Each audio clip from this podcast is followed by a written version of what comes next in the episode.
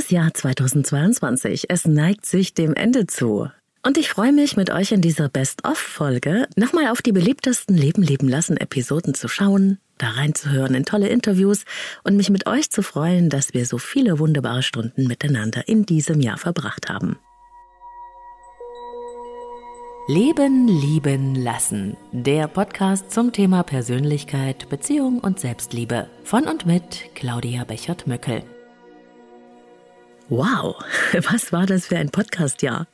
Ich habe nicht schlecht gestaunt, als Spotify mir vor kurzem den Jahresrückblick ausgespuckt hat. Fast 2000 Minuten Leben leben lassen gab's in wöchentlichen Folgen. Kommt mir unheimlich viel vor. Manche von euch haben sogar weit mehr als 2000 Minuten gehört. Das heißt, diese Hörer und Hörerinnen haben einige Folgen mehrmals gehört. Hat mich echt umgehauen. Vielen, vielen Dank euch Leben lieben lassen Gernhörern. Das freut mich wirklich sehr. Generell zeigt die Auswertung, dass die Leben leben lassen Community eine besonders treue Hörerschaft ist, die Folgen sehr gerne weiterempfiehlt und einfach dran ist. Ihr macht mir damit eine Riesenfreude und es ist eine große Motivation für mich, mit diesem Podcast weiterzumachen und ich möchte euch allen eine herzliche Umarmung senden. Und für mich ist es auch ein guter Anlass, heute nochmal in die beliebtesten Folgen rund um Persönlichkeit, Beziehung und Selbstliebe reinzuhören. Und vielleicht hast du ja auch was verpasst in diesem Jahr oder bekommst Lust, in die eine oder andere Folge nochmal reinzuhören, weil es wirklich, wirklich interessant war.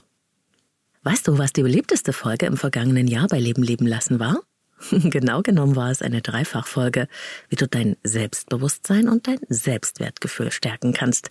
Das hat anscheinend wahnsinnig viele Leute interessiert. In Teil 1 dieser kleinen Serie, da ging es um den inneren Kritiker, diese mächtige Instanz in uns, die dafür sorgen kann, wenn sie viel Raum bekommt, dass wir uns nicht wirklich in unserer Größe entwickeln können. Wir hören noch mal in diese Folge rein. Der böse Feind, der an unserem Selbstwert nagt, ist nicht etwa irgendwo da draußen, außerhalb von uns. Der allerschlimmste Feind, der kommt direkt aus uns selbst.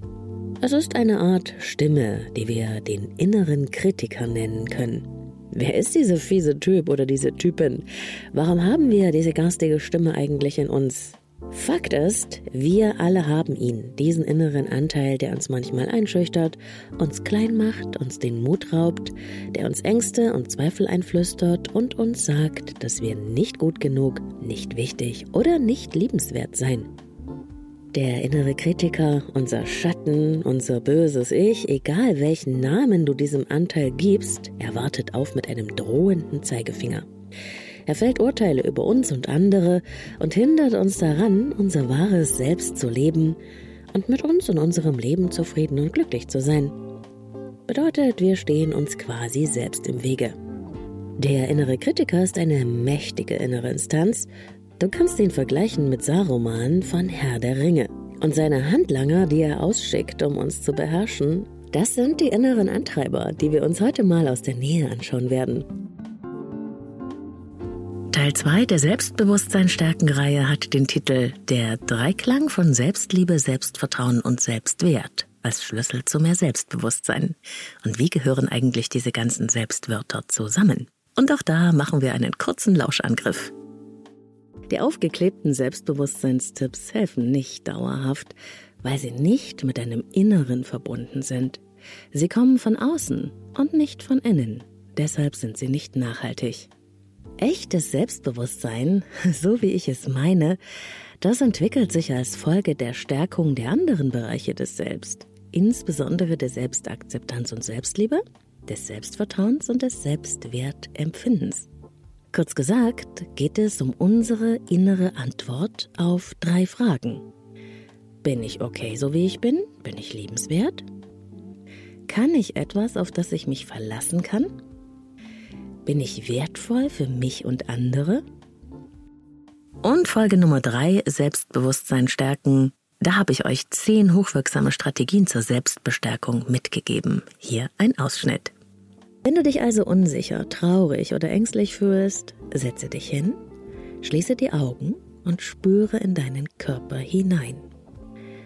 Wo in deinem Körper kannst du diese Angst, diese Unsicherheit, diesen Stress wahrnehmen? Ist es wie ein Stein auf deiner Brust? Ist deine Kehle zugeschnürt? Oder spürst du eine andere Anspannung irgendwo in dir? Lege deine linke Hand, auch beide Hände sind okay, nun auf diese Stelle und sprich laut zu dir selbst. Ich sehe dich in deinem Leid, in deiner Angst oder deinem Stress. Was immer es ist, ich sehe dich. Ich bin für dich da. Ich beschütze dich. Du bist nicht allein. Du bist sicher. Ich liebe dich. Sprich dir genau den Trost zu, den du in diesem Moment so dringend brauchst. Sei für dich da. Spüre in dich hinein, was sich verändert, während du die liebevolle Selbstannahme praktizierst. Wie fühlst du dich? Tritt eine Beruhigung ein? Also, diese Folgen zum Thema Selbstbewusstsein stärken, damit habe ich offenbar den Nerv getroffen und auch viel, viel Post von euch bekommen. Wenn du nochmal da reinhören möchtest, dann scroll dich einfach durch die Podcast-App. Es waren die Folgen 66, 67, 68, wie du dein Selbstwertgefühl und dein Selbstvertrauen stärken kannst. Super beliebt und totale Dauerbrenner übrigens auch die Folgen über gelingende Kommunikation in Beziehungen. Das waren gleich mehrere, die ich gemacht habe und auch hier lohnt sich's, wenn dich das Thema interessiert, nochmal durch die Podcast-App zu scrollen. Wir haben auch in diesem Jahr das Familiensystem angeschaut in drei Folgen. Zum einen über dysfunktionale Familien, über die Bedeutung der Geschwisterbeziehung und auch über die Lebensregeln, die man aus seiner Herkunftsfamilie mitgenommen hat.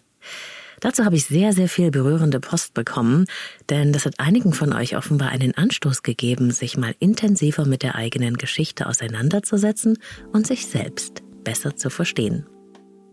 Das emotionale Klima in narzisstisch geprägten Familiensystemen ist oft regelrecht vergiftet, auch wenn alle quasi frische Luft spielen.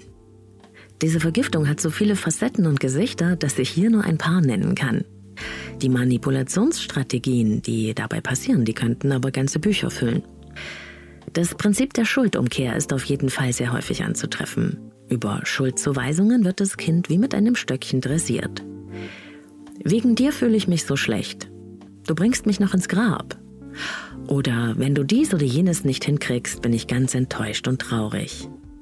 Kein Wunder, dass mir die Hand ausrutscht, wenn du mich jedes Mal mit deinem Verhalten dazu bringst. Das Kind glaubt natürlich daran, dass es für alles und jedes selbst die Verantwortung trägt. Der narzisstische Elternteil hat immer für alles eine Erklärung und einen Schuldigen. Vater und Mutter selbst tragen nie und nimmer für irgendwas die Verantwortung oder entschuldigen sich ihrerseits. So kommt es zu einem Paket an Schuldgefühlen wegen der dauernden Verfehlungen und auch das Schamgefühl. Ich bin schwierig, unfähig oder eine Last. Ich bin schlecht. Und diese Saat, die sehr früh ins Selbstbild des Kindes eingepflanzt wird, ist die größte Verheerung, die einem Kind nur passieren kann. Denn Schuld- und Schamgefühle begleiten diese Menschen oft ein Leben lang als Nachwirkung der frühen Manipulation bzw. des emotionalen Missbrauchs. Denn das ist es. Und neu im vergangenen Jahr im Leben leben lassen Podcast waren ja die Interviews. Einmal im Monat habe ich mir Interviewgäste eingeladen ich weiß, es gibt da Menschen, die mögen die Solo-Folgen mehr. Andere schreiben mir, dass sie besonders die Interviews mögen. Hm, ich mag beides. Und ich finde, es ist eine echt schöne Bereicherung. Du kannst mir ja gerne mal schreiben, wie du das so siehst. Einen wahren Begeisterungssturm hat zum Beispiel diese Folge ausgelöst. Seelenpartnerschaft und Bindungstrauma, emotionale Abhängigkeit und Beziehungssucht, warum Traumabindungen so magisch sind und wie du sie erkennen und verändern kannst. Das war ein Interview mit der Bindungs- und Beziehungstherapeutin Kati Körner von der Bindungsstilakademie. Also es hat ganz viel mit Projektion zu tun. Ne? Mhm. Also ich projiziere bestimmte Sehnsüchte und Wünsche in mein Gegenüber und es hat auch was damit zu tun mit diesen abgespaltenen Aspekten. Die Anziehung entsteht ja nicht zufällig, besonders zwischen Menschen mit stark vermeidenden Mustern und Menschen mit stark ängstlichen Mustern. Also der eine sieht im anderen die, die, seine eigenen abgespaltenen Aspekte. Und aus der Ferne betrachtet ist das für uns sehr attraktiv, weil die gehören ja schließlich zu uns. Wir sehen sie nur nicht mehr. Und unser Unterbewusstsein strebt prinzipiell auch nach Ganzheit. Also es will uns dazu verhelfen, über Erfahrungen, die wir machen, ganz zu werden. Und das macht diese starke Attraktivität dann letzten Endes aus auf der psychoseelischen Ebene. Es gibt dann noch eine hormonelle Ebene, die da auch mit reinspielt. Aber mhm diese Anziehung ist dann sehr stark da. Und sobald uns dieser abgespaltene Aspekt im anderen zu nahe kommt, mhm, mhm, sprich es entsteht eine Beziehung, eine gewisse Verbindlichkeit, dann wird das Ganze wieder bedrohlich und wir neigen dann dazu, diesen Aspekt genauso wie wir es damals in uns selbst getan haben, zu verdrängen, abzuspalten, wegzustoßen, abzuwehren. Mhm. Und deshalb kippt so eine Beziehung dann oft sehr schnell und sehr vehement in die andere Richtung. Ja, und das, was du beschreibst, meint ja auch, ich suche im anderen, ne, wie du es gesagt hast, mich selbst und auch meine abgespaltenen Teile. Ja? Ich, ja, ich. Deswegen fühle ich mich dann so vollständig in der Verliebtheit. Es ist natürlich, es hat auch ganz viel, ja, ich fühle mich vollständig und es hat auch was damit zu tun, dass eine gewisse Vertrautheit da ist. Ne? Das ist auch oft das, was Menschen dann so beschreiben. Ja, das ist mein Seelenpartner. Das ist, äh, das ist einfach unbeschreiblich. Das ist eine ganz besondere Beziehung und ich weiß, dass das etwas Besonderes ist und dieser Mensch wird mich glücklich machen. Ne? Wir sehen uns im anderen, es fühlt sich an wie zu Hause angekommen sein. Ja. ja. das ist aber nicht haltbar. Es muss kippen, weil diese Aspekte in uns selbst nicht integriert sind und uns dann zur Bedrohung werden, sobald sie uns zu nahe kommen. Ah ja. Mhm. Weil es gibt ja noch die hormonelle Ebene, die dort mit hineinspielt. Ne? In der Verliebtheitsphase, das, da gibt es direkt auch wissenschaftliche Studien dazu, wissen wir, dass vermehrt Adrenalin produziert wird. Stress. Ja, es ist ein Stresshormon. Ja. Es ist auch schwer verdaulich, wenn wir das schlucken sollen, dass Verliebtheit bis zum gewissen Grad Stress ist. Aber es gibt natürlich ja auch noch ein anderes Hormon, was da freigesetzt wird in der Verliebtheitsphase und das ist unser Bindungshormon, mhm. das Oxytocin. Und dieser Hormoncocktail in der Verliebtheitsphase von Adrenalin und Oxytocin führt zu diesem tranceähnlichen Zustand, dieser Euphorie, diesem ja, unbeschreiblichen Gefühl. Und in so einer sogenannten toxischen Beziehung oder Seelenpartnerschaft, wie man es nennen will, das ist ja nur ein anderer Blickwinkel auf die Geschichte, haben wir es auch mit diesen beiden Hormonen zu tun, die sich aber dann abwechseln, die nicht gleichzeitig im Körper produziert werden, sondern in der Phase, wo der Partner sich mir zugewandt verhält, diese Phasen, die gibt es zwar dann immer seltener, aber sie gibt es halt, produziere ich extrem viel Oxytocin und fühle mich entspannt und wohl und ich erleichtert. Und dann gibt es wieder diese Phasen, wo ich meine Verlustangst sehr stark spüre, Adrenalin produziert wird und ich ja, in dieses, ne, diesen Kreislauf der negativen Emotionen und der Angst gerate. Also auch dort spielen dann wieder diese beiden Hormone eine große Rolle, aber eben nicht mehr kombiniert wie in der Verliebtheit, sondern in Intervallen. Und das führt in die Sucht, das führt in die emotionale Abhängigkeit. Das ist also tatsächlich so, dass das ja eine Droge ist, die eine emotional, stark emotionale Abhängigkeit erzeugt, die dann eben mit Liebe verwechselt wird. Ja, und es ist super spannend, wie du das beschreibst, auch hormonell, weil das ja was ist, was sehr häufig zu erleben ist, dass man dann wirklich merkt, dass Menschen wie Junkies sind in Bezug auf eine bestimmte Person, in Bezug auf die Illusion einer Beziehung, die, wenn man sie faktisch real betrachtet, eigentlich gar nicht existiert. Und wo man da staunend daneben steht und, und sehen muss, dass jemand, der eigentlich sonst in seinem Leben selbstbestimmt, bewusst ja, ja. und äh, tough ist, ne, dem das Leben gelingt, dann mhm. so wirklich süchtig ist. Ja? ja. Das ist tatsächlich nicht zu unterschätzen und es ist wie eine Sucht zu behandeln. Mhm. Also der Entzug ist tatsächlich notwendig und sollte halt dann eben auch entsprechend begleitet werden. Ja, und bist du da der Ansprechpartner, Katja? Also wenn das jemand hört, der gesagt, oh Mensch, da finde ich mich irgendwie wieder. Ne? Ich habe da tatsächlich in Bezug auf äh, XY dieses Beziehungssuchtverhalten und in den klaren Momenten erkenne ich das auch. Wenn ich dann aber wieder reinrutsche, erzähle ich mir selber wieder die Geschichte, dass es schon alles gut wird. Ist man da bei dir richtig? Ja, auf jeden Fall. Das ist schon auch ein, eines meiner Lieblingsthemen. Mhm. Lieblingsthemen klingt vielleicht ein bisschen komisch, aber ich weiß, dass es ein sehr wichtiges Feld ist, wo viele Menschen Hilfe benötigen die Kombi Bindungstrauma, Suchtverhalten, die ist halt einfach da. Also Sucht kann nur auf dem Boden eines bindungstraumatisierten Menschen entstehen. Erklär das mal bitte, das würde mich interessieren. Ja, bindungstraumatisierte Menschen fühlen sich mit sich und der Welt nicht sicher. Das ist also ein, ein Grundtenor. Ja. Sie befinden sich die meiste Zeit dadurch im Überlebensmodus. Ihr Nervensystem ist, ist mehr oder weniger aus der Balance geraten. Ne? Der Sympathikus ist überentwickelt. Sie sind ständig in der Anspannung und in Aktion. Aktion und, und äh, ne, das Herz-Kreislauf-System ist sehr aktiv. Ähm, und der Parasympathikus, der wichtig ist für unsere, für unsere Entspannung, für Selbstregulation. Ne? Genau, und für die Regeneration auch unseres Körpers, ja. ist unterentwickelt.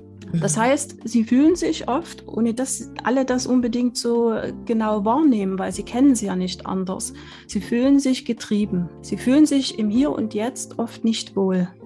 Und die Droge, die ein traumatisierter Mensch konsumiert, dient letzten Endes dem Zweck, für kurze Zeit dieser wahrgenommenen Realität zu entkommen die Realität, die er sieht, ist aber letzten Endes ja eine durch Konditionierungen verzerrte Realität. Und die Droge dient im Prinzip dazu, ein bisschen Frieden, Entspannung und Freiheit von der permanenten Gedankenflut genießen zu können. Das ja. heißt, und das war für mich wirklich ein Schlüsselmoment oder ein Aha-Moment, als ich das verstanden habe, ist genau betrachtet die, die Droge ja nicht das Problem, sondern die Droge dient der Flucht aus der Sucht für kurze Momente. Hm, schön gesagt. Ich schätze Kathi als eine wunderbare Expertin in Bezug auf Bindungsstörungen und ich verrate schon mal so viel. Sie wird im Januar wieder mit einem Interview am Start sein. Diesmal sprechen wir über Narzissmus in Beziehungen. Dami Scharf, die kennen die meisten von euch, eine der bekanntesten Traumatherapeutinnen, die es in Deutschland gibt. Ich bin sehr glücklich, dass sie in diesem Jahr zu Gast im Leben leben lassen Podcast war. Auch alte Wunden können heilen über die Folgen von Entwicklungstrauma in unserem Leben. Hier ein Ausschnitt. Das heißt, in dem Moment, wo ich in die Stille gehe und Intimität ist für mich eine Form von mhm. gemeinsamer Stille, ein gemeinsamer Raum zu kreieren. In dem Moment mache ich quasi den Raum auf für das, was ist, was wirklich ist. Und darin können wir uns begegnen. Und das ist entweder schön, aber schmerzhaft, oder es macht mir so viel Angst, dass ich die Türen wieder zumache. Und dann kann ich natürlich keine Intimität leben, in keiner Form. Ja, und das ist was, was du gerade beschreibst, das erlebe ich in meiner Arbeit mit Paaren so, so oft und ich möchte die immer ermutigen und denen sagen, Beziehung ist ein Entwicklungslaboratorium für persönliche mhm. Entwicklung, weil ja durch diese Nähe und, und wie du das beschreibst, dieses, diesen emotionalen Raum, in dem man so auch ein bisschen so eine Ruhe mal findet, da reißen wir uns ja durch das uns wirklich nahe kommen die Schutzgerüste weg, die wir um unsere alten Wunden gebaut haben. Und dann mhm. passiert es ja, dass es hochkommt ähm, und uns eigentlich einlädt, ne, jeder bei sich zu gucken, ähm, was sind denn das da für Verletzungen, die jetzt aufbrechen, anstatt dem anderen dann das anzutun, was uns früher selber angetan wurde. Ne? Genau, das ist leider dann ganz oft der Kreislauf. Und das andere, was natürlich passieren kann, wenn man einfach überhaupt keine Selbstbildung, sage ich mal, hat mit sich selbst oder mit der Psyche, dann denkt man, der andere ist der Auslöser für das, was mhm. ich gerade fühle. Ja. Und dann fängt natürlich eine sehr unschöne Spirale an von, von Projektionen und von neuen Verletzungen. So, und das andere ist natürlich, dass man sich auch dazu neigt, nicht unbedingt zumindest am Anfang des Weges die Traumpartner auszusuchen, sondern die Neurose sucht halt aus. So. Ja. Die, also sozusagen der neurotische Teil in mir hat natürlich eine Bindungsprägung, der sich dann oft genau das aussucht, was ich schon mal hatte. Und ähm, ja, da unbe nicht unbedingt auch weiterkommt. Also nicht jede Paarbeziehung ist zu retten, so, sondern manchmal, äh, ich habe ein Interview gehört mit jemandem, der hat gesagt, wenn du mit jemandem nicht sprechen kannst und nicht auf einer Metaebene sprechen kannst, dann schau, dass du die Füße in die Hand nimmst. Das mhm. fand, fand ich sehr, sehr, also so klar habe ich das, glaube ich, noch nie gehört. Das, so, das, oder der hat gesagt, dann musst du den Job wechseln, wenn das nicht möglich ist, mit deinen Kollegen, wenn es mit Partnern nicht möglich ist, geh einfach. Und er hat ein Stück weit recht, weil die Voraussetzung ist natürlich, dass wir eine Ebene haben, wo wir auf uns und unser Verhalten schauen können, ohne in Anschuldigungen zu gehen. Sonst haben wir natürlich überhaupt keine Chance, weil dann schiebe ich dir zu, äh, dass ich nicht genug Nähe bekomme von dir und du ja sowieso immer unterwegs bist und deine Sachen machst, aber ich komme immer zu kurz.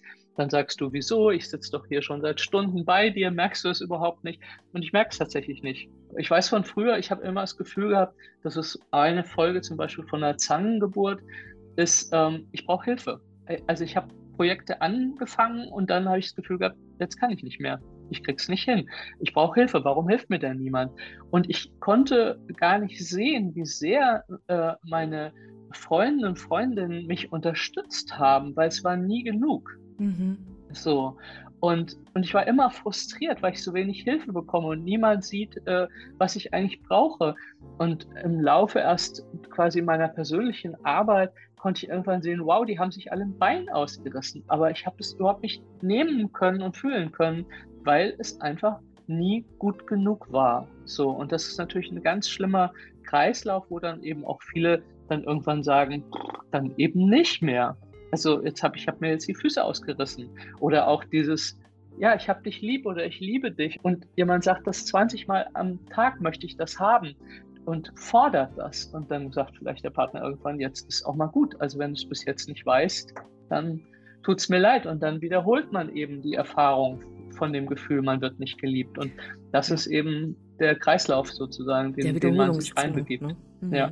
ja, wenn in uns, in uns halt ein Loch ist ohne Boden, ne, weil es da eine frühe Mangelerfahrung gab, dann sehen wir ja auch die Welt mit dieser Wahrnehmungsbrille und dann erleben wir halt immer wieder Mangel, Mangel, Mangel, da ist es und wünschen uns so sehr und, und fordern auch von anderen, dass die uns das auffüllen sollen und dann kann man damit halt auch übertreiben. Ne? Genau, und das Problem dabei ist, und damit sind wir wieder beim Körper, ich muss das, was ich bekomme, auch halten können in mir überhaupt. Also ist überhaupt ein Gefäß da, das ich füllen kann? Mhm. Ja? Und wenn ich gar nicht in meinem Körper bin, weil ich den gar nicht fühle, weil ich den überhaupt nicht verkörpert habe, dann ist sozusagen die, das, was ich als Erfahrung mache, bleibt quasi im Kopf hängen und fällt durch. Es, es, fällt einfach durch, wie ein Gefäß, das keinen Boden hat, so wie du das auch beschrieben hast.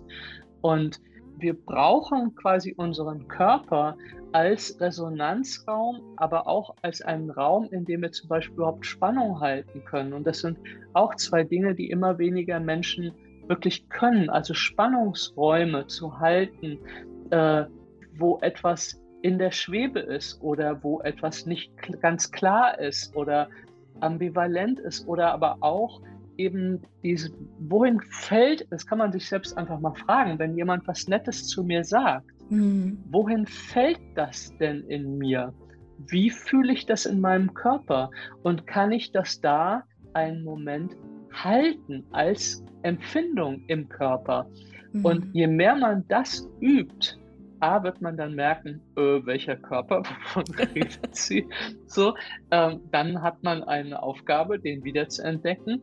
Oder man merkt, oh, ich kann das quasi kaum fühlen. Das ist eher auch intern wie so ein, spiele ich wie Tennis. Jemand sagt mir was Nettes und ich denke innerlich schon, ach Quatsch. So. Mhm. Und spiele das zurück, weil eben alles, was nett und freundlich ist, rührt an alte Verletzungen. Und deswegen ist es so wahnsinnig schwer, vielen Leuten was Schönes zu sagen. Also ja. man sieht in den Augen quasi, wie sie das wegmachen. Und ich sage dann manchmal, oder irgendeinen Spruch dazu machen. Ich sage dann manchmal, also bei Freunden auf jeden Fall, sage ich, okay, stopp, ich sag's nochmal. so, du hast jetzt noch eine Chance, so, bleib mal dabei, ich sag's nochmal. Und dann sieht man das auch bei mir selber, dieses so, ah ja, jetzt landet's. Oho, ah, oh, schön oder oh, oh, jetzt kommen mir die Tränen.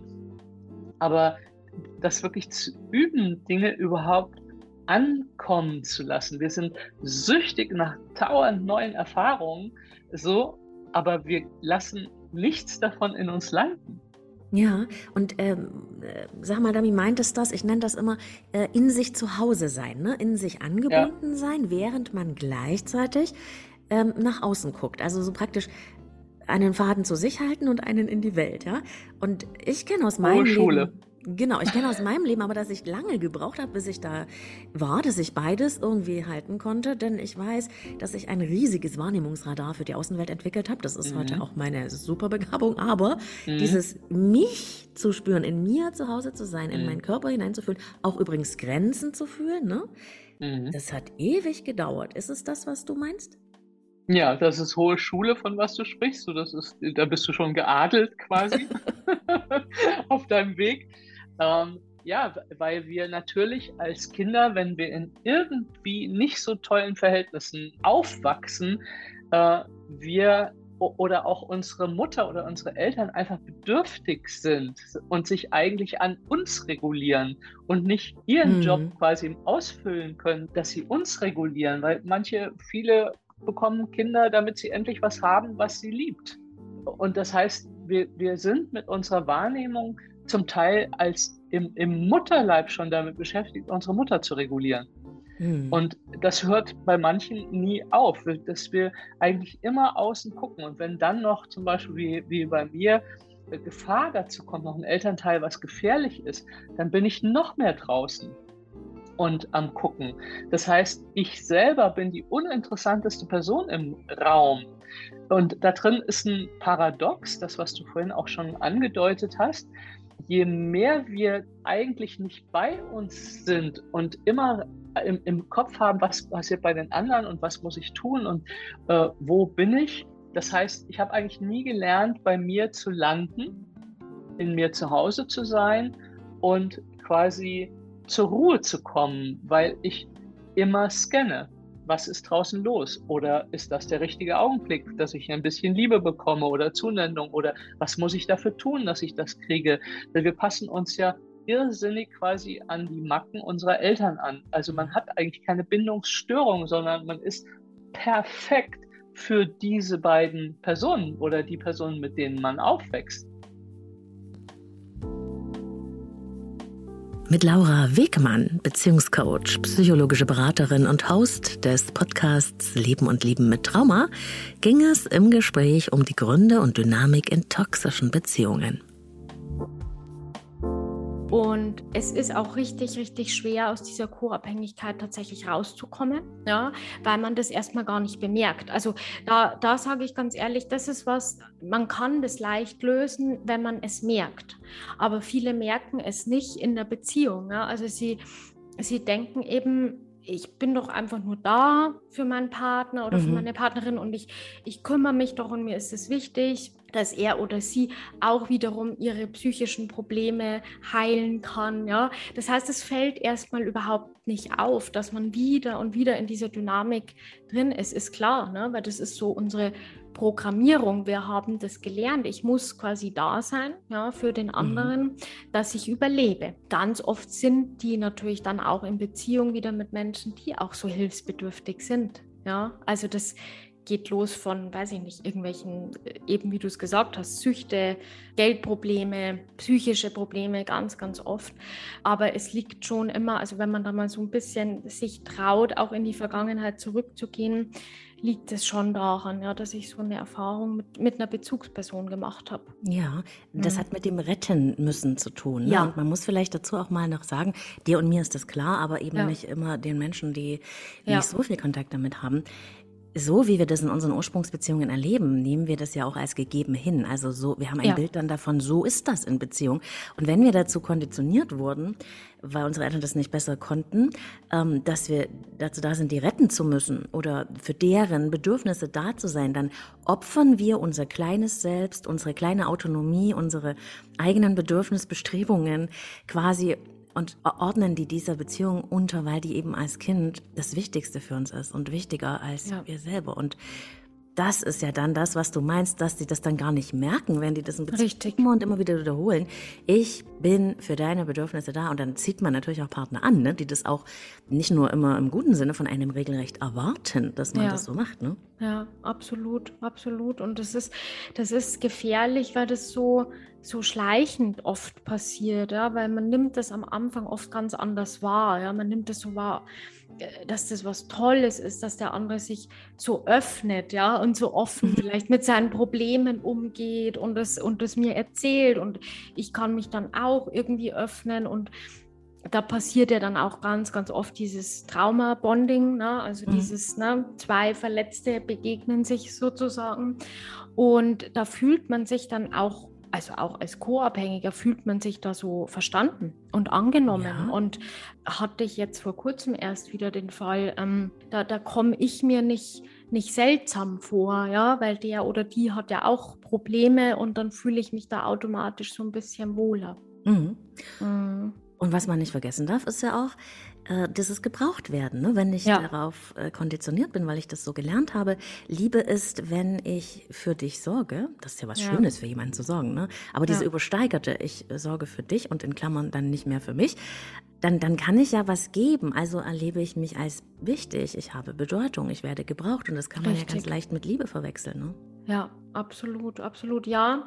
Und das ist so dieser tiefe Glaubenssatz ähm, und eben auch die Erfahrung, die jedes unsichere Bindungsmuster hat.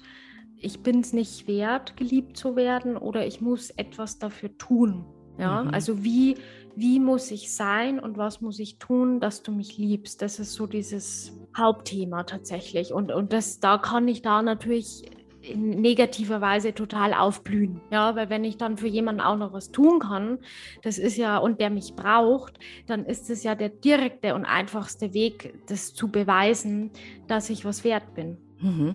Und das sorgt ja dann auch dafür, dass das am Anfang äh, wie eine Win-Win-Situation zu sein scheint, ne? weil dann ja. äh, jeder der beiden Partner, wie du sagst, in der Traumabindung ähm, das geben kann und bekommt, ne, was er praktisch erstrebt. Aber in der zweiten Phase von Beziehung, wenn die anfängt, also wenn es in die Beziehung richtig reingeht, dann ja. wird eben genau das zur Falle. Und ich glaube, das ist oftmals gar nicht so klar oder sichtbar. Ich merke schon, dass viele es dann irgendwann auch realisieren, dass da irgendwas nicht so richtig läuft. Und, und die merken natürlich auch, dass sie teilweise so einen emotionalen Burnout schon fast bekommen, ne? weil, weil natürlich, ich muss die ganze Zeit meine eigenen Bedürfnisse unterdrücken mhm. ähm, und, und lenke ja auch so ein bisschen von mir selber eigentlich damit ab, indem ich immer für den anderen da bin. Und das kommt dann schon ans Licht, ja, also das, das passiert schon und man merkt auch einfach, der andere wird oft immer hilfloser Mhm. Ja, also das, das geht dann in schon eine extreme Richtung. Also dem anderen geht es quasi tendenziell immer schlechter. Ich muss immer mehr mich kümmern, da sein, mich, mich aufopfern.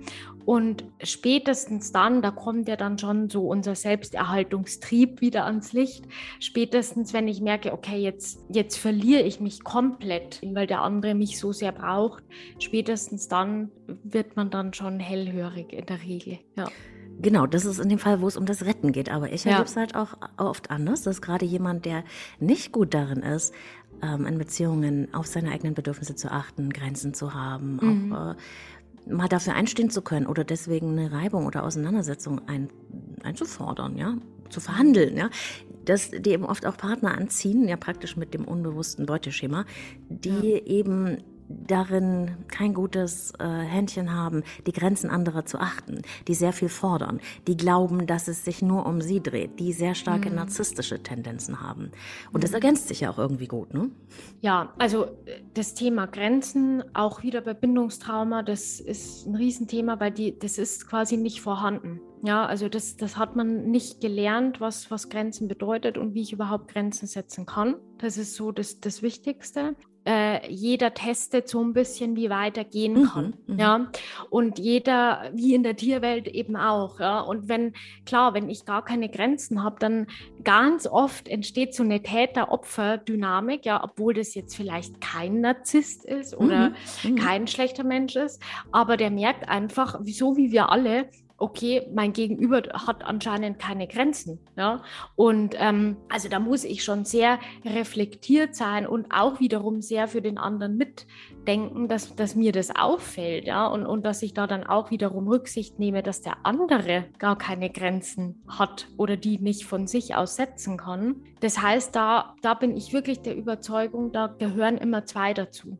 Das geht, weil, ja gar nicht anders. Ja, das ist eine Dynamik von Beziehung, absolut. Total, mhm. ja. Und dass ich eben überhaupt da, da reinrutsche, klar, das hat was mit Grenzen zu tun. Und auch, dass der andere das so ein bisschen immer wieder beansprucht und dann auch keine Grenze mehr kennt, definitiv. Ich sage auch immer, Grenzen ist, ist das Wichtigste überhaupt und die vor allem erstmal lernen zu spüren und zu erkennen, weil das fällt uns ja schon oft schwer, ne, das überhaupt zu erkennen, wenn, wenn eine Grenze da sein sollte.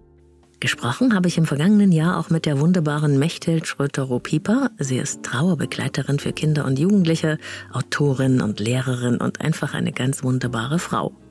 Der Tod und das Lachen war ein sehr berührendes Gespräch über die Freude am Leben und die Angst vor dem Sterben.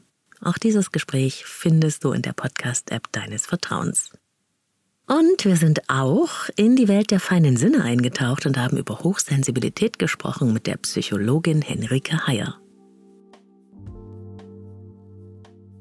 Weil wir auf ganz natürliche Weise alle als Menschen, also als soziale Wesen und vor allem gerade als Kinder das Bedürfnis haben, dazuzugehören und vor allem auch geliebt zu werden. Mhm.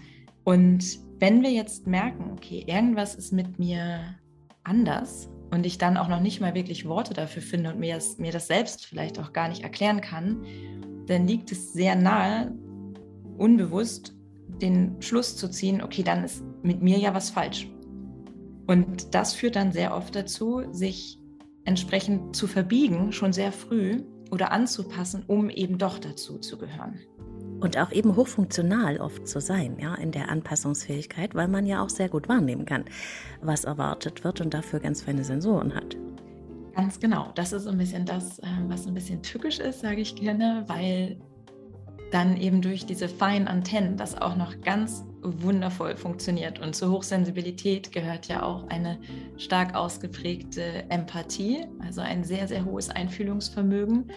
Das heißt, ja, ich sage mal so, das Werkzeug ist eben da, um sehr, sehr gut die Bedürfnisse anderer wahrzunehmen und sich entsprechend anzupassen. Und was dann für viele passiert, ist, dass wir sehr gut darin trainiert sind, die anderen wahrzunehmen, die anderen zu spüren in ihren Bedürfnissen und vielleicht auch ein Muster entwickelt haben, darauf auch sehr schnell dann einzugehen, was an sich ja eine ganz wundervolle Gabe ist, mhm. andere Menschen so tief wahrnehmen zu können und da so eine Bereitschaft auch mitzubringen, für andere da zu sein. Und das wird nur dann herausfordernd oder bis hin zum Problem oder eben auch belastend, wenn ich eben die anderen besser spüre als mich selbst. Und das ist das, was ich für mich erstmal nachholen durfte. Ich war dann, du habe dann festgestellt, wie gut ich darin bin, andere wahrzunehmen und durfte für mich erkennen, ja, dass ich meine eigenen Bedürfnisse manchmal kaum benennen kann, weil ich wirklich mich bis heute teilweise darauf konzentrieren muss, erstmal den Pfad zu mir selber zu finden und mich wirklich darauf konzentriere, okay, was ist in mir?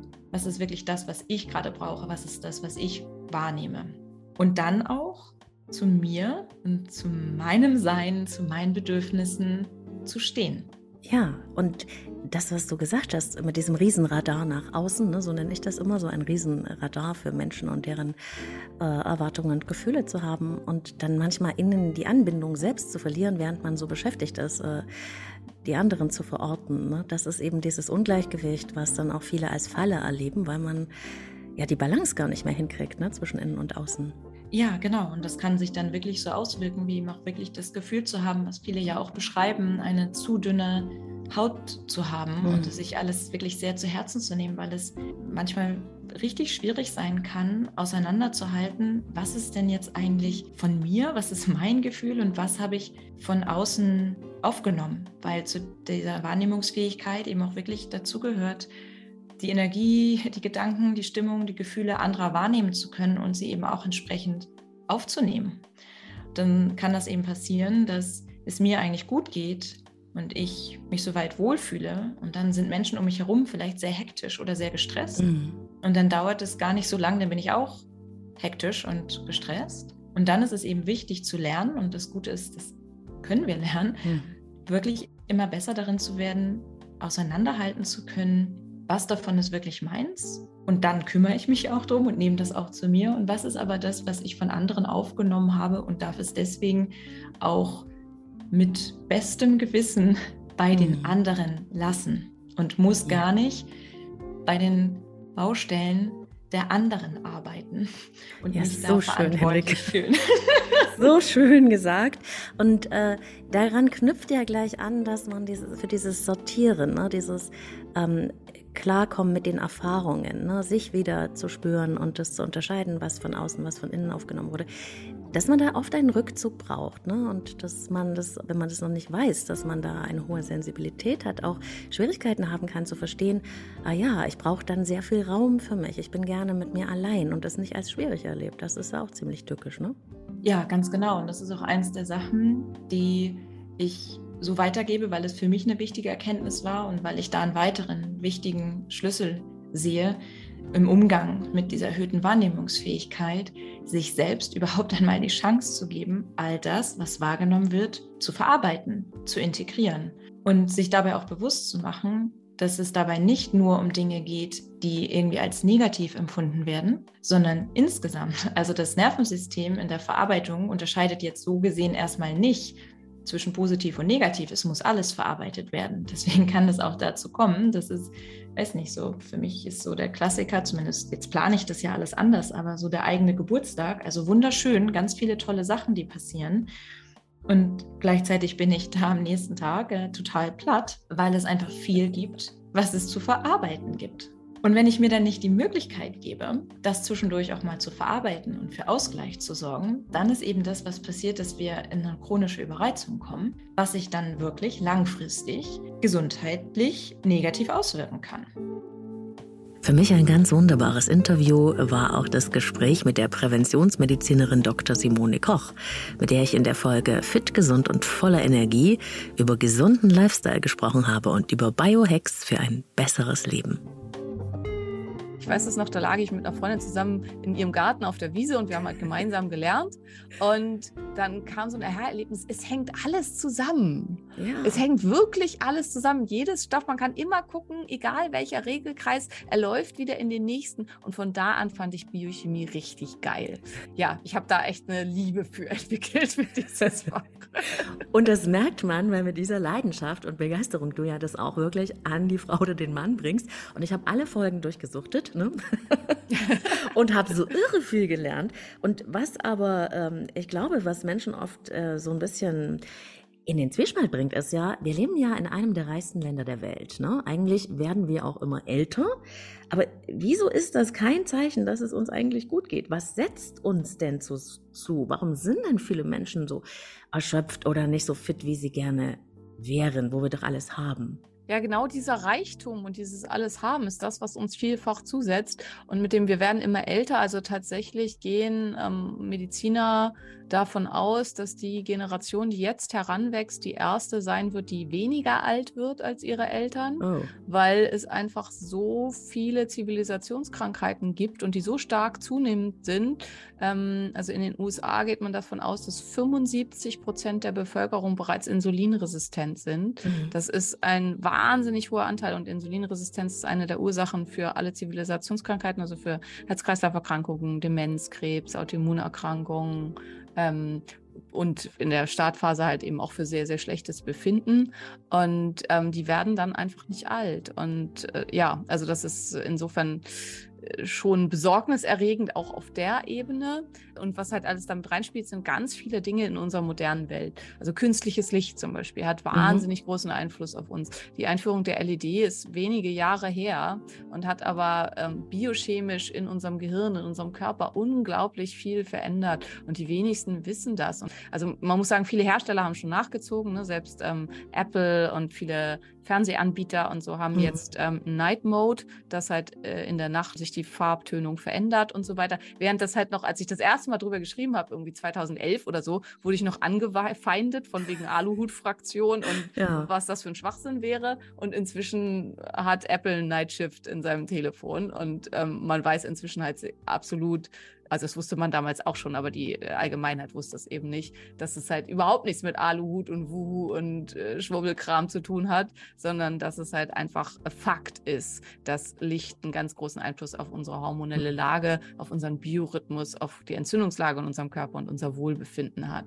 Ja, dann ist Temperatur, Temperaturregulation. Wir, wir sind, also was du am Anfang gesagt hast mit Homöostase, mit Balance, um mhm. in Balance zu bleiben, brauchen wir starke Reize. Wir brauchen mal sowas wie wirklich kalt. Wir müssen mal wirklich frieren. Wir brauchen Hungersnöte. Also unser Körper ist dafür gemacht, damit klarzukommen und daran zu wachsen und darüber wieder gesund zu werden. Und wann Hand aufs Herz hatte man das letzte Mal wirklich Hunger, also im Sinne von wirklich, also nicht nur, ich habe heute seit dem Mittagessen nichts mehr gegessen und mhm. ähm, jetzt knurrt mir der Magen, und ähm, oder starke Lichteinflüsse. Und all das findet nicht mehr statt und das führt vielfach dazu, dass der Körper sich gegen sich selbst wendet, dass es zu massiven Neurotransmitterstörungen vor allen Dingen auch kommt, was sich sehr stark auf die Psyche auswirkt. Also einmal die Zivilisationskrankheiten, mhm. hier vor allen Dingen alles aus dem Bereich ähm, Insulinresistenz, metabolisches Syndrom sind halt extrem auf dem Vormarsch und damit auch die Autoimmunerkrankungen so. Und das andere sind mentale Erkrankungen, psychische Erkrankungen.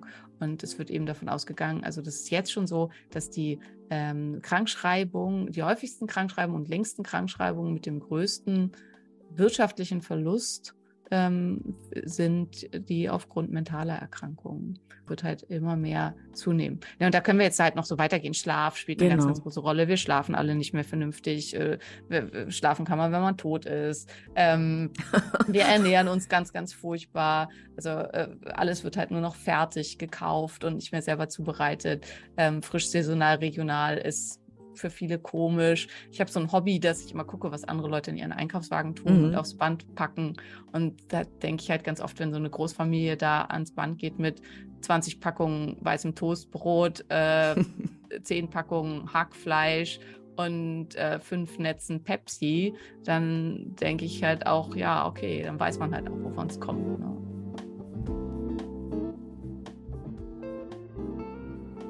Und neu in 2022 war auch die regelmäßige Leben lieben lassen Sprechstunde. Platz für eure Hörerfragen im Podcast. Leben lieben lassen interaktiv zum Mitmachen. Und die Chance haben jeden Monat viele genutzt, um ganz anonym ihr Thema einzubringen und Teil der Show zu sein.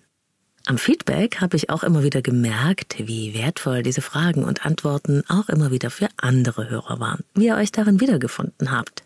Und deshalb bleibt's dabei. Es gibt auch im nächsten Jahr wieder die Möglichkeit, bei Leben lieben lassen mitzumachen und deine Frage zu stellen. Den Link zur Sprechstunde, wo du deine Frage ganz anonym schicken kannst, findest du in den Shownotes. Ich freue mich auf dich. Ja, was war eigentlich meine Lieblingsfolge? Kann ich gar nicht so richtig sagen. Ich mag sie irgendwie alle, aber definitiv gehört zu meinen Favorites auch Weg deine innere Königin, entdecke die Kraft deiner Werte und werde unbeschreiblich weiblich. und was war deine Lieblingsfolge in 2022? Schreib mir gerne unter claudia at leben-lieben-lassen.de oder noch besser über Insta, Leben lieben lassen Podcast. Da begegnen wir uns und ich freue mich sehr auf dich und deine Nachricht. Schreib mir dort auch sehr gerne, welche Themen oder welche Interviewgäste du dir fürs kommende Jahr wünschst. Dann nehme ich das mit in meine Redaktionsliste auf.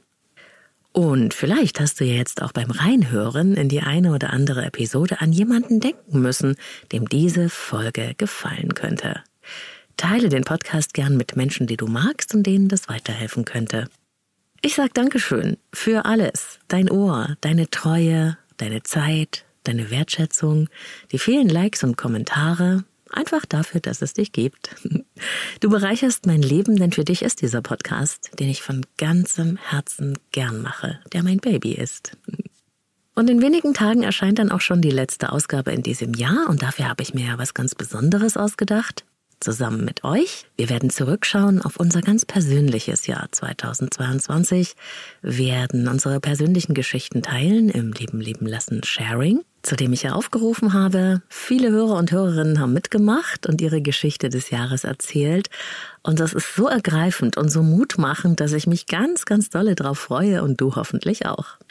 Und kurz noch eine Neuigkeit. Ab sofort gibt's Leben lieben lassen nicht nur für die Ohren, sondern auch als T-Shirt, Hoodie oder Lieblingstasse oder in deinem ganz eigenen Design. Schau dich doch mal um im Leben leben lassen Merch Shop und vielleicht machst du ja damit auch jemandem eine Freude. Den Leben lieben lassen Shop findest du, wenn du hier in dieser Podcast-Episode in die Beschreibung schaust. Dort verlinke ich dir den Shop. Mit jedem Einkauf unterstützt du auch mich und meinen Podcast. Win-win. Ich danke dir. Wir hören uns, wann und wo auch immer du magst. Alles Liebe, deine Claudia.